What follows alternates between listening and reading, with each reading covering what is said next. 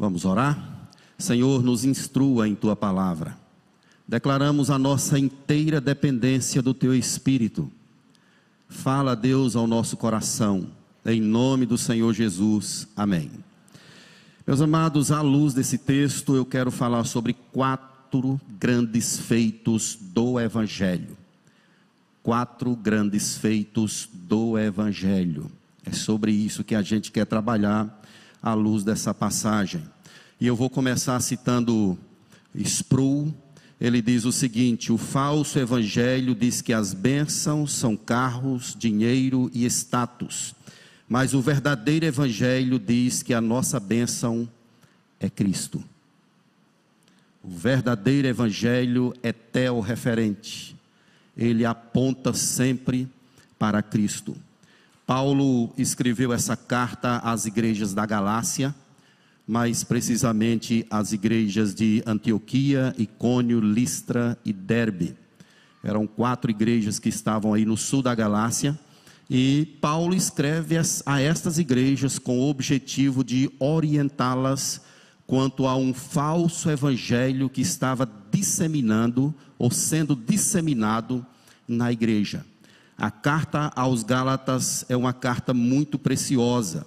Lutero dizia que esta é a minha carta. É a carta que fala sobre a verdadeira liberdade em Cristo Jesus.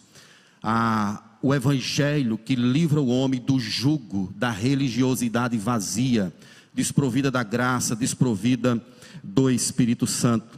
Paulo fundou essas igrejas sob muitos ataques, sob muito sofrimento ele próprio declara aí no capítulo 14 de Atos a seguinte palavra: sobrevieram, capítulo 14, verso 19. Sobrevieram, porém, judeus de Antioquia e Icônio, instigando as multidões e apedrejando a Paulo, arrastaram-no para fora da cidade, dando-o por morto. É o momento em que essas igrejas estão sendo fundadas. Paulo tinha um carinho especial por essas igrejas. Depois que Paulo já estava na Macedônia, por volta do ano 55 depois de Cristo, ele resolve escrever essa carta aos Gálatas ou a essas igrejas da Galácia, objetivando orientá-las como é que essa igreja deve se portar em relação a isso que estava acontecendo na igreja. Um outro evangelho que ele fala aí na carta estava sendo pregado. É o evangelho meritório, que o homem tinha de fazer algo para conquistar a salvação não precisava, ou não era somente crer, precisava de algo mais, precisava de mérito. O homem teria de fazer algo para de fato merecer a salvação. E Paulo, então Paulo escreve nesse sentido, exortando a igreja, chamando a igreja a atenção. E ele começa aí a sua narrativa fazendo uma autoapresentação. Ele vai dizer que ele é um apóstolo, ele diz: Paulo, eu sou apóstolo, não da parte de homens, nem por intermédio de homens, mas por Jesus Cristo e por Deus Pai que o ressuscitou dentre os mortos. Então, Paulo está dizendo sobre o seu apostolado, porque uma das, é, das disseminações dos judaizantes era exatamente a de que Paulo não era um apóstolo verdadeiro, ele era um homem falso que insurgiu no meio da igreja e que estava disseminando um falso evangelho. Por esse motivo, Paulo está dizendo que eu sou apóstolo, não da parte de homem, eu sou apóstolo da parte do Senhor. E ele vai discorrer isso durante a carta. Ele vai mostrar que ele é um enviado, que ele é um chamado, que ele é um homem de Deus. Aqui, a princípio, ele está fazendo um contraponto né, a, aquilo que estava acontecendo na igreja, pessoas estavam dizendo que ele não era um homem, um apóstolo verdadeiro, que ele era um falso. É por isso que ele está dizendo aí, está sustentando, está defendendo o seu apostolado. Ele fala então é, do assunto da sua pregação, que é sobre Jesus, sobre a ressurreição, sobre a cruz, sobre a salvação, sobre um evangelho gracioso que independe de qualquer feito humano. Esse é o assunto, é o fundamento da pregação do apóstolo Paulo. Então, tendo isso em mente, nós podemos entrar no texto para falar sobre esses quatro grandes feitos do Evangelho. Então vamos vamos entrar no texto. O primeiro grande feito, feito do Evangelho é que ele confronta as nossas inconstâncias. É o que ele vai sustentar aí a partir do verso 6 até o 9. Ele vai fazer uma espécie de confronto. A carta aos Gálatas é diferente das outras cartas de Paulo. Nas outras cartas, Paulo sempre agradece pela igreja. Ele louva a Deus pela vida dos irmãos, agradecendo, orando pela igreja. Nessa carta aos Gálatas, Paulo já chega com uma voadora. Ele já chega com os dois pés, como se diz. Estou admirado de vocês. E essa palavra admirar é a palavra alguém que está surpreso. Ele está surpreso com o que está acontecendo ali. É que os cristãos estão passando depressa. Veja aí a colocação dele. Admira-me que estejais passando tão depressa o povo foi rápido em abandonar o verdadeiro evangelho, trocando por algo fútil, por um evangelho de homens, um evangelho humanista. Eu estou admirado de vocês estarem passando tão depressa daquele que vos chamou da graça. Isso quer dizer que a lei foi cumprida na pessoa do Senhor Jesus Cristo e Paulo exorta o povo de Deus aqui a não ir na direção desse evangelho meritório. Esse evangelho que requer que o homem faça algo para merecer a salvação. Paulo está exortando a igreja, aquelas pessoas que estão abandonando a fé, estão abandonando a graça, estão abandonando Jesus estão se atendo a cerimoniais do Antigo Testamento, um evangelho humanista, cheio de carga, pesado, que ninguém consegue. Mas os judaizantes estavam dizendo que eles não, não era necessário apenas crer, eles precisavam fazer algo mais. E Paulo está exortando a igreja. Esse tipo de evangelho estava deixando a igreja muito insegura, instável o povo estava de fato abandonando. Eu me admiro de vocês, que vocês estão fazendo tamanha atrocidade. E olha a, a concepção que ele diz no verso 7: esse evangelho não é outro, senão que há alguns que vos perturbam e querem perverter o evangelho de Cristo. Queridos, esse evangelho que estava sendo pregado estava perturbando a igreja, estava trazendo desânimo, estava fazendo muitos se assentarem no caminho, estavam faz, estava fazendo muitos abandonarem a graça, estava levando o povo para muitos caminhos, menos o caminho de Deus. E a palavra que Paulo emprega aqui é uma palavra de cunho militar.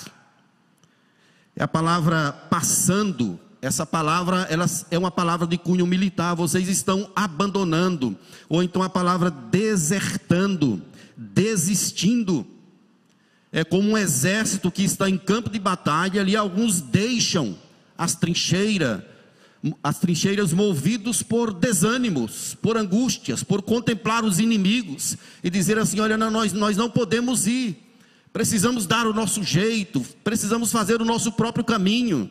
Então a ideia que Paulo está dizendo aqui é exatamente essa de um povo que está abandonando porque há pessoas no meio da igreja pervertendo, pervertendo a igreja, pervertendo, pervertendo o bom caminho de Cristo. E a palavra perverter aí, ou perturbar, é a palavra que significa agitação da mente, ou seja, aquilo que estava acontecendo na igreja estava tirando a paz do povo. O povo estava ficando com a mente perturbada, dividida entre dois pensamentos: eu vou ou não vou, eu fico ou não fico, eu sigo nessa direção ou não. O fato é que esse falso evangelho, que ele chama de outro evangelho, está causando muitos problemas. Ainda hoje, meus irmãos, tem sido disseminado pelo mundo afora um evangelho que não é o evangelho de Deus, e nós precisamos estar atentos a isso. Há um evangelho que está posto aqui na palavra de Deus, que nós devemos nos ater a ele. Um evangelho que é de Jesus. Ele é suave, ele é leve, ele não ata fardo para as pessoas carregarem, mas esse evangelho exige renúncia, exige mortificação do eu, exige que nós nos prostremos e vivamos somente para honrar e glorificar ao Senhor. Então, meus irmãos, esse evangelho estava sendo disseminado nas igrejas e estava trazendo perturbação mas o verdadeiro evangelho, ele confronta as nossas inconstâncias e inconsistências. O evangelho que nos deixa tranquilos, em paz, como se estivesse flutuando, talvez não seja o evangelho de Deus. O verdadeiro evangelho, quando ele chega, ele nos confronta. Ele nos joga num canto de parede ele nos pressiona, nos mostrando a verdade de Deus e apontando para a pecaminosidade do nosso próprio coração. Ele nos chama para viver a vida de Deus. O evangelho que deixa você zen, flutuando. Você entra e sai da igreja como quem sonha. É uma bênção você entrar na igreja e se sentir bem. Mas é que a pregação do evangelho, ela não é para animar você ela é para confrontar o seu coração, é para você entender que você precisa recorrentemente da graça de Deus. Quanto mais surrado você sair da igreja, melhor. Hoje na igreja foi só cacetada. É uma benção. Quando você senta assim, o pecado do meu coração, tenho envergonhado o Senhor, tenho vivido uma vida negligente, Vou para a igreja quando tenho vontade, tenho sido negligente nos dízimos, nas ofertas. Sou um crente que não abraço a visão. Sou um crente que não renuncio às coisas do mundo para viver para Deus. Estou na igreja domingo adorando a Deus, mas quando chega na segunda a vida muda completamente. O Evangelho de Deus, ele confronta as nossas inseguranças e instabilidade e aponta sempre para o Senhor.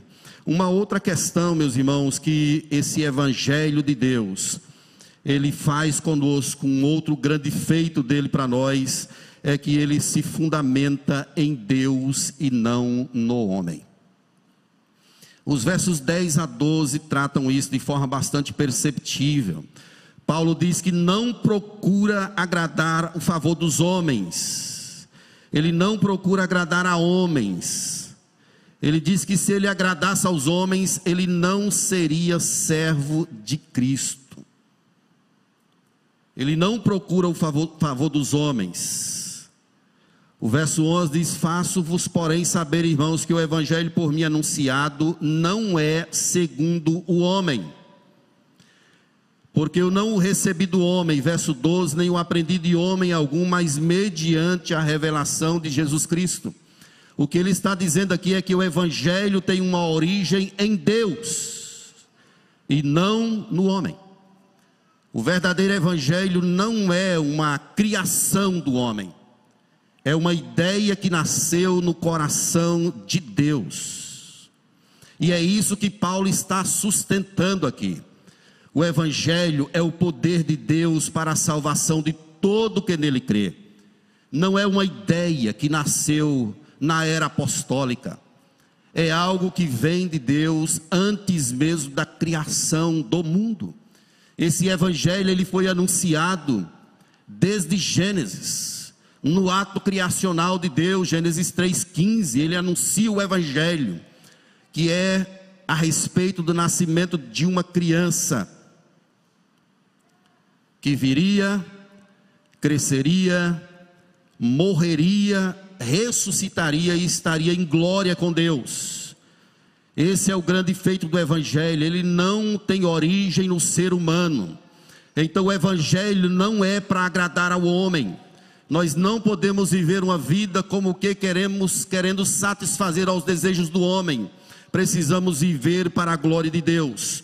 O, o, o chamado do Evangelho é para sermos e depois fazer é para você ser e depois fazer. O evangelho do homem é para você fazer, depois ser. Então é exatamente isso que a serpente trabalha lá quando derruba, quando leva Adão e Eva à queda. A serpente chama o casal para fazer, Deus chama o casal para ser, para viver segundo o padrão dele, a ótica dele, a direção dele. E depois esse casal seria altamente abençoado e faria a obra de Deus. Então é para você ser servo, para você viver para Deus, para você glorificar a Deus. Depois vem o fazer. Não é um chamado para você seguir a Jesus, primeiramente. É um chamado para você imitar a Jesus. Não é venha e siga-me, mas é venha e imite-me. Olhe o que eu estou fazendo e faça da mesma forma. É um chamado para você ser. O evangelho segundo Deus, ele não tem origem no homem, ele tem uma origem em Deus. E Paulo deixa claro aí que ele recebeu esse evangelho mediante uma revelação. Essa palavra revelação é a palavra apocalipse, que pode significar algo que estava oculto e foi manifestado. Não foi Paulo quem descobriu o evangelho, Antes foi Jesus quem o revelou. Jesus mostrou esse evangelho ao apóstolo Paulo. O evangelho é uma idealização de Deus, é um verdadeiro presente de Deus para a sua igreja. Paulo escrevendo aí aos Gálatas capítulo 4, verso 4 diz que vindo, porém, a plenitude dos tempos, Deus enviou seu filho, nascido de mulher, nascido sob a lei, a fim de que recebêssemos a adoção de filhos. Aqueles que estavam sob a lei finalmente seriam libertos pelo poder e pela chegada desse evangelho. Quando ele chega, a vida não é mais a mesma. Ele transforma de dentro para fora. Ele transforma jeito de ver, jeito de pensar, jeito de negociar, ele transforma, ele muda a vida, muda caráter, ele muda o ser do homem de dentro para fora. É assim que faz o verdadeiro evangelho. Paulo está fazendo aqui nessa passagem uma alusão ao que aconteceu com ele lá em Atos capítulo 9, versos de 3 a 5. Ele estava indo perseguir a igreja, estava com a carta para perseguir, para prender, para maltratar a igreja, e ele recebe uma visita. É o evangelho que chega ali, e a vida dele finalmente será totalmente mudada, transformada. Ele diz lá: subitamente uma luz do céu brilhou ao seu redor, e caindo em terra, ouviu uma voz que dizia: Paulo, Saulo, Saulo, por que me persegues? E ele pergunta: quem és tu, Senhor? E a resposta foi: Eu sou Jesus, a quem tu persegues. Ou seja, o Evangelho foi revelado, foi manifestado ao coração de Paulo. Então Jesus o chama, o comissiona, aponta um caminho para onde ele deveria seguir a partir de então. O fundamento do Evangelho é a revelação de Cristo no coração humano é um grande feito, é quando esse evangelho aparece, quando ele é demonstrado pela graça, pela misericórdia do nosso Deus. Isso é um plano de Deus, é um projeto de Deus. Não é o homem quem busca o evangelho, é o evangelho quem busca o homem. É Jesus quem vai ao encontro do homem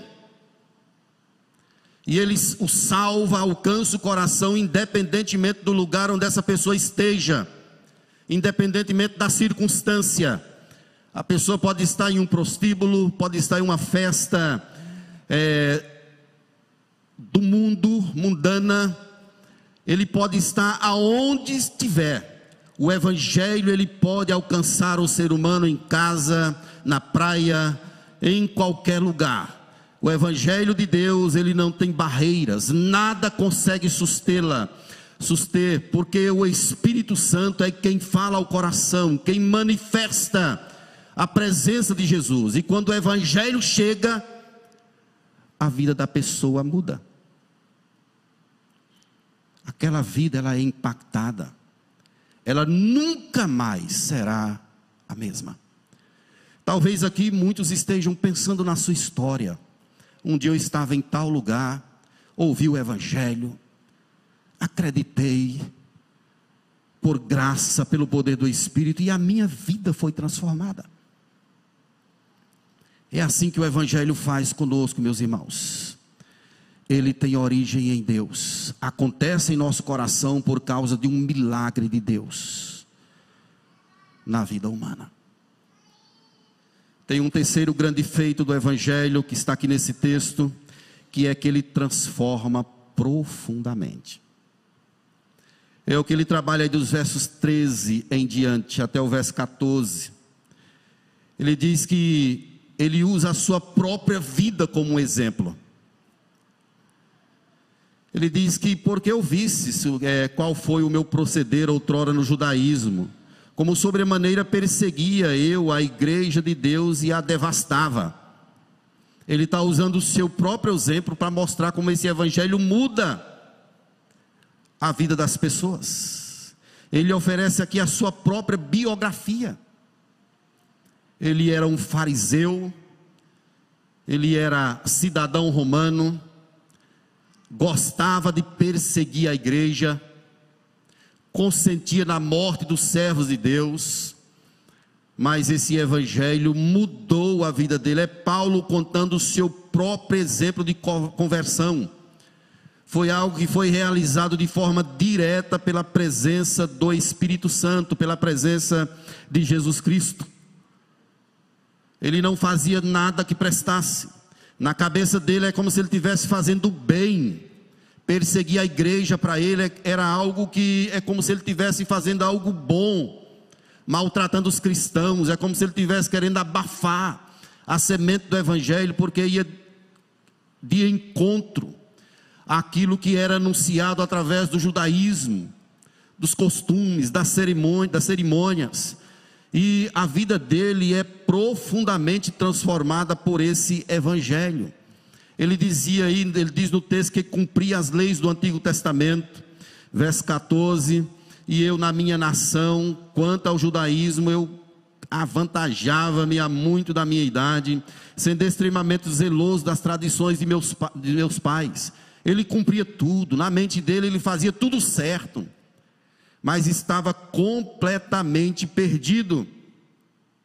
Ele está se deportando aqui mais uma vez ao que aconteceu com ele lá em Atos 9, como foi citado. O encontro de Jesus com ele alterou a vida dele. Veja o que Ananias diz: Senhor, de muito tenho ouvido a respeito desse homem, quantos males tem feito aos teus santos em Jerusalém. Vai, por este é, pois este é para mim um instrumento escolhido para levar o meu nome perante os gentios e reis. Atos 9, 13 e 15. Vai lá, Ananias, esse homem é para mim um vaso escolhido, ele vai levar o meu nome aos gentios e aos reis. E é exatamente isso que Paulo vai fazer. Ele vai falar esse evangelho, a vida desse homem foi mudada. Esse é um grande feito do Evangelho. Quantas pessoas você conhece que teve a sua vida alterada pela presença do Evangelho? Quantos testemunhos de esposas já não ouvimos a respeito da mudança dos maridos? Pais que testemunham a respeito da mudança dos filhos? Esposos que testemunham a respeito da mudança do coração das esposas? De repente você que tem uma empresa e sabe que aquele seu funcionário encontrou o Evangelho, foi encontrado pelo Evangelho, de repente você percebe a alteração na vida dele. É o patrão que de repente foi alcançado pelo poder de Deus e o costume dele muda, a personalidade altera, o jeito de tratar as pessoas altera. É o Evangelho que vai mudando tudo. Ele muda a vida da pessoa de dentro para fora. Certos costumes vão sendo deixados de lado pecados vão sendo confrontados e vão sendo deixados. Tudo isso é a graça do Senhor que acontece na vida de uma pessoa que é alvo do Evangelho. Se a vida não mudou, o Evangelho não está lá. O Evangelho não está presente. Nós percebemos aí na mídia, na televisão, alguns cantores até que foram batizados nas igrejas e aplaudido por muitas pessoas, por muitos evangélicos, inclusive. Mas de repente essas pessoas continuam nos seus antros de pecado, não são transformados em adoradores.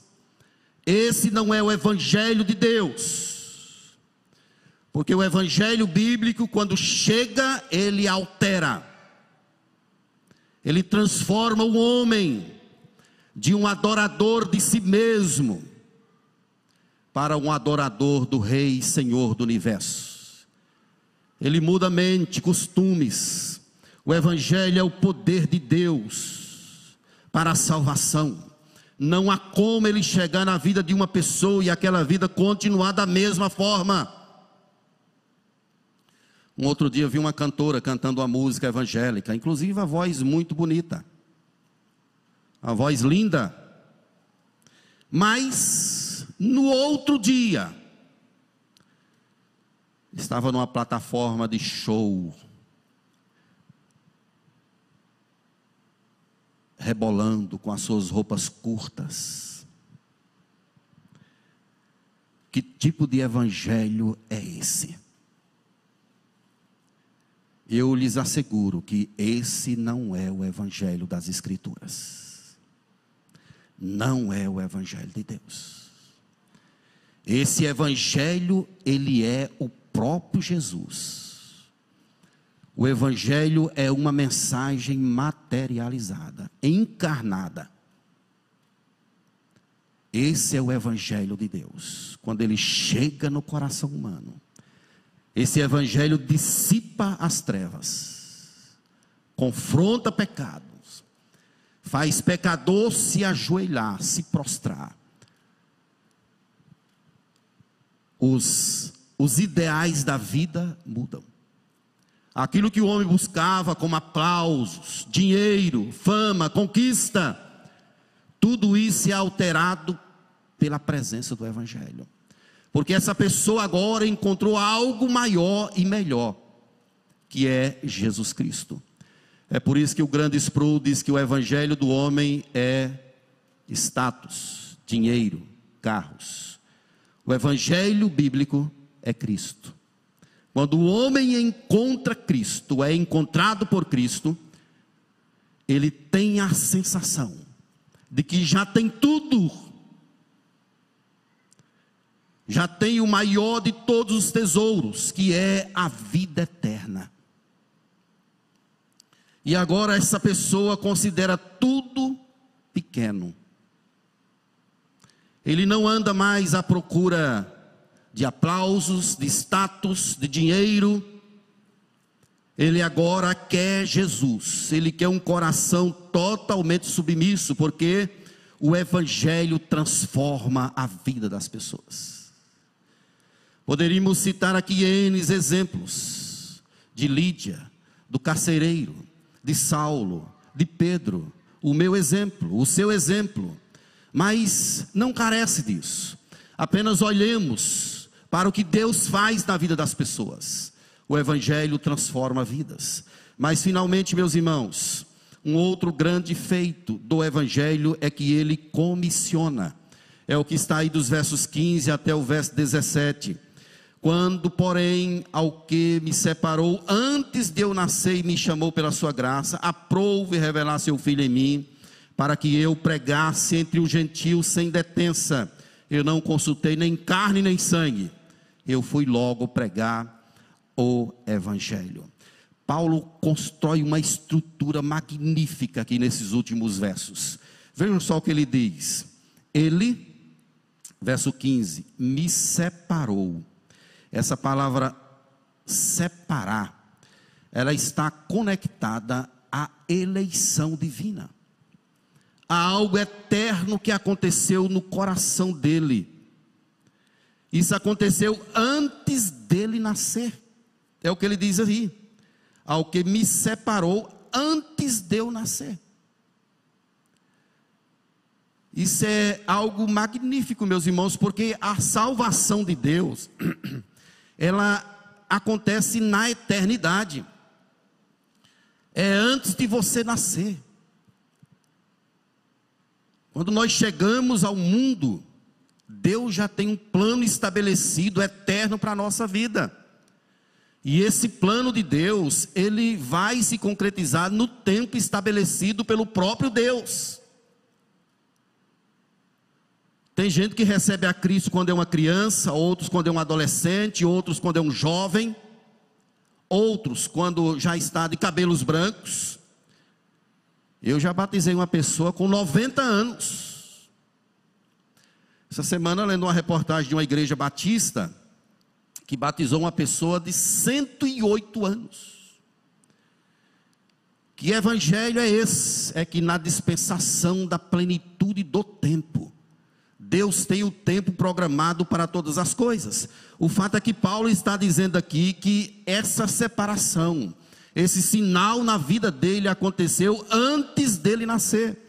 Uma outra questão que ele diz aí no texto que é interessante é a palavra chamado, que é a palavra kalel, significa comandar, diz respeito ao seu chamado, à sua designação para fazer a obra que Deus lhe designou. Ele separou, sinalizou antes do tempo, Jesus chamou no tempo apropriado e agora o comissiona para uma missão, para um propósito, pregar o evangelho entre os gentios. Mas não apenas isso, meus irmãos, ele usa aí a expressão revelar seu filho. Ele diz aí no verso 16: Me chamou pela sua graça, favor merecido, aprove revelar seu filho em mim. Ou seja, Paulo encontrou a Jesus lá naquela estrada de Damasco, lá em Atos 9. Ele foi alvo desse amor de Deus, dessa graça de Deus. Foi Deus quem revelou Jesus em seu coração. É, em outras palavras, isso aqui é o termo para justificação. Ou seja, quando Deus revela Jesus no coração do homem, ele é justificado. Ou seja, a justiça de Cristo, um manto de justiça, toma conta da vida daquela pessoa. É por isso que ela é aceita. É por isso que ela adora a Deus de forma aceitável por causa desse milagre de Deus, dessa graça de Deus em sua vida. Justificação pela fé é um tema que é tratado profundamente na carta aos Romanos. Queridos, Paulo está dizendo aqui que Deus o separou, Deus o chamou por graça, está dizendo que Deus revelou Jesus em seu coração ou seja, Deus o cobriu com um manto de justiça. Sem o derramamento de sangue não tem salvação. Não há como o homem adorar a Deus sem Jesus. Não há como você agradar a Deus e nem eu sem essa presença majestosa do Senhor Jesus Cristo. É por isso que ele diz aí no capítulo 2, verso 20: já não sou eu mais quem vive, mas Cristo vive em mim. Ou seja, eu renuncio tudo e considero tudo como refúgio, por causa da sublimidade, da preciosidade do Senhor Jesus Cristo. Mas, queridos, Paulo agora ele tem um propósito. Qual é o propósito dele? ele recebeu um chamado para anunciar o Evangelho. E ele vai, sem detença. Ele não consulta carne nem sangue, ou seja, ele não foi nem visitar os outros apóstolos. Ele desceu logo, nem subia a Jerusalém, verso 17, para os que já eram apóstolos antes de mim, mas parti para as regiões da Arábia e voltei outra vez para Damasco. Então, Paulo está dizendo que ele recebe um chamado direto de Jesus, é comissionado para tal e ele obedece imediatamente. Ou seja, agora ele tem um propósito em sua vida. Deus não chamou você para ser um assistente de igreja. Deus tem um propósito na sua vida. Deus não libertou você do império das trevas para você ficar só na igreja esquentando o banco. Deus chamou você porque Deus tem um propósito para cumprir através de você. Quando o evangelho chega, ele comissiona a gente. Ou seja, você recebe um propósito. O propósito de seu agora e meu não é para a gente viver para nós mesmos. É para a gente satisfazer aquele que pagou o preço por nós, aquele que nos arregimentou. Não existe ninguém que seja alcançado que, que não tenha um propósito de Deus. Deus tem um plano na sua vida. Não é sem razão que você veio para cá. Não é sem razão que você um dia foi alcançado por Jesus Cristo. Deus quer usar você como instrumento. Para de dar desculpas. Pastor, não sei fazer. Já fiz demais, deixa para os outros. Isso é coisa de Satanás no teu ouvido, querido.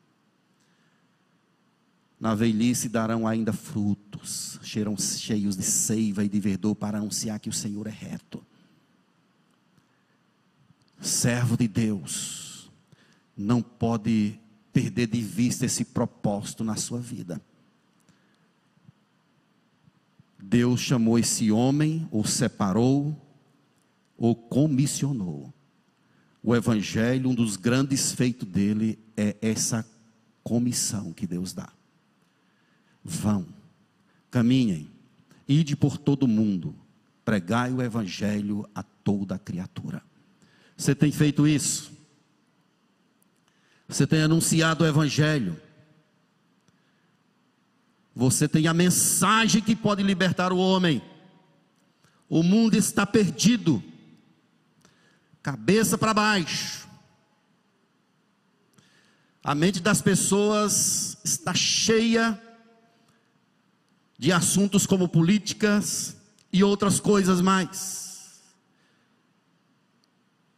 Nunca doenças emocionais está tão, esteve tão presente como está nessa geração. Você tem a cura. Você tem o remédio. Fale de Jesus, mostre Jesus. Só Ele pode libertar as pessoas. Crises e mais crises têm acometido o ser humano. A igreja tem a mensagem. E a mensagem é uma pessoa, é o Evangelho, que pode libertar o ser humano. Queridos, eu quero concluir dizendo que quando uma vida recebe o Evangelho, nunca mais ela será a mesma, porque o Evangelho é o poder de Deus para a salvação de todo aquele que nele crê. Como é que a gente pode aplicar essa mensagem ao nosso coração? Primeiramente, dizer a você que o Evangelho é um presente de Deus para mim e para você. Eu recebi esse Evangelho você também o recebeu. Que presente maravilhoso! Isso significa que Deus abriu os teus olhos, destapou os teus ouvidos, abriu o teu coração para você receber esse grande presente. Pela graça sois salvos mediante a fé. Isso não vem de vós, é um dom de Deus. Uma segunda questão é o que é o evangelho, ele é o fundamento da nossa salvação. É a mensagem sobre uma criança que nasceu lá em Belém. Aquela criança, mais tarde ela foi para a cruz. O seu sangue foi vertido, mas Jesus ressuscitou dentre os mortos e agora está à direita de Deus. Esse é o fundamento da nossa salvação, é o Evangelho. Uma terceira questão e uma exortação é que falsos pregadores e o falso evangelho têm sido disseminado no mundo. Fique atento, querido. A melhor forma de você não ser enganado é você conhecer a palavra de Deus. Quem tem o alimento da palavra de Deus não troca por ensinamentos de homens. Eles estão ávidos, pregando o evangelho do entretenimento. Eles estão ávidos, jogando sobrecarga no ser humano. É como se fosse uma espécie de pedágio para chegar até Cristo. Mas o Evangelho de Deus, ele liberta, ele traz leveza, ele traz paz, ele traz satisfação ao coração. Finalmente, se você foi alvo desse Evangelho, você foi comissionado por ele. Não fique de braço cruzado. Não fique dando desculpas. Seja corajoso, valente, determinado anuncie o Evangelho, em tempo e fora de tempo. Não perca a oportunidade na empresa, na escola, na indústria, onde Deus te colocou. É lá que você tem de viver esse Evangelho. Você é o sal da terra, você é a luz do mundo. O próprio Jesus falou sobre isso. Vamos atender da parte de Deus o propósito dele para a nossa vida. Amém, queridos? Que Deus nos abençoe nessa hora e que essa palavra frutifique em nosso coração, em nome do Senhor Jesus. Vamos então para o momento de ceia, chamar aqui o pastor Sávio.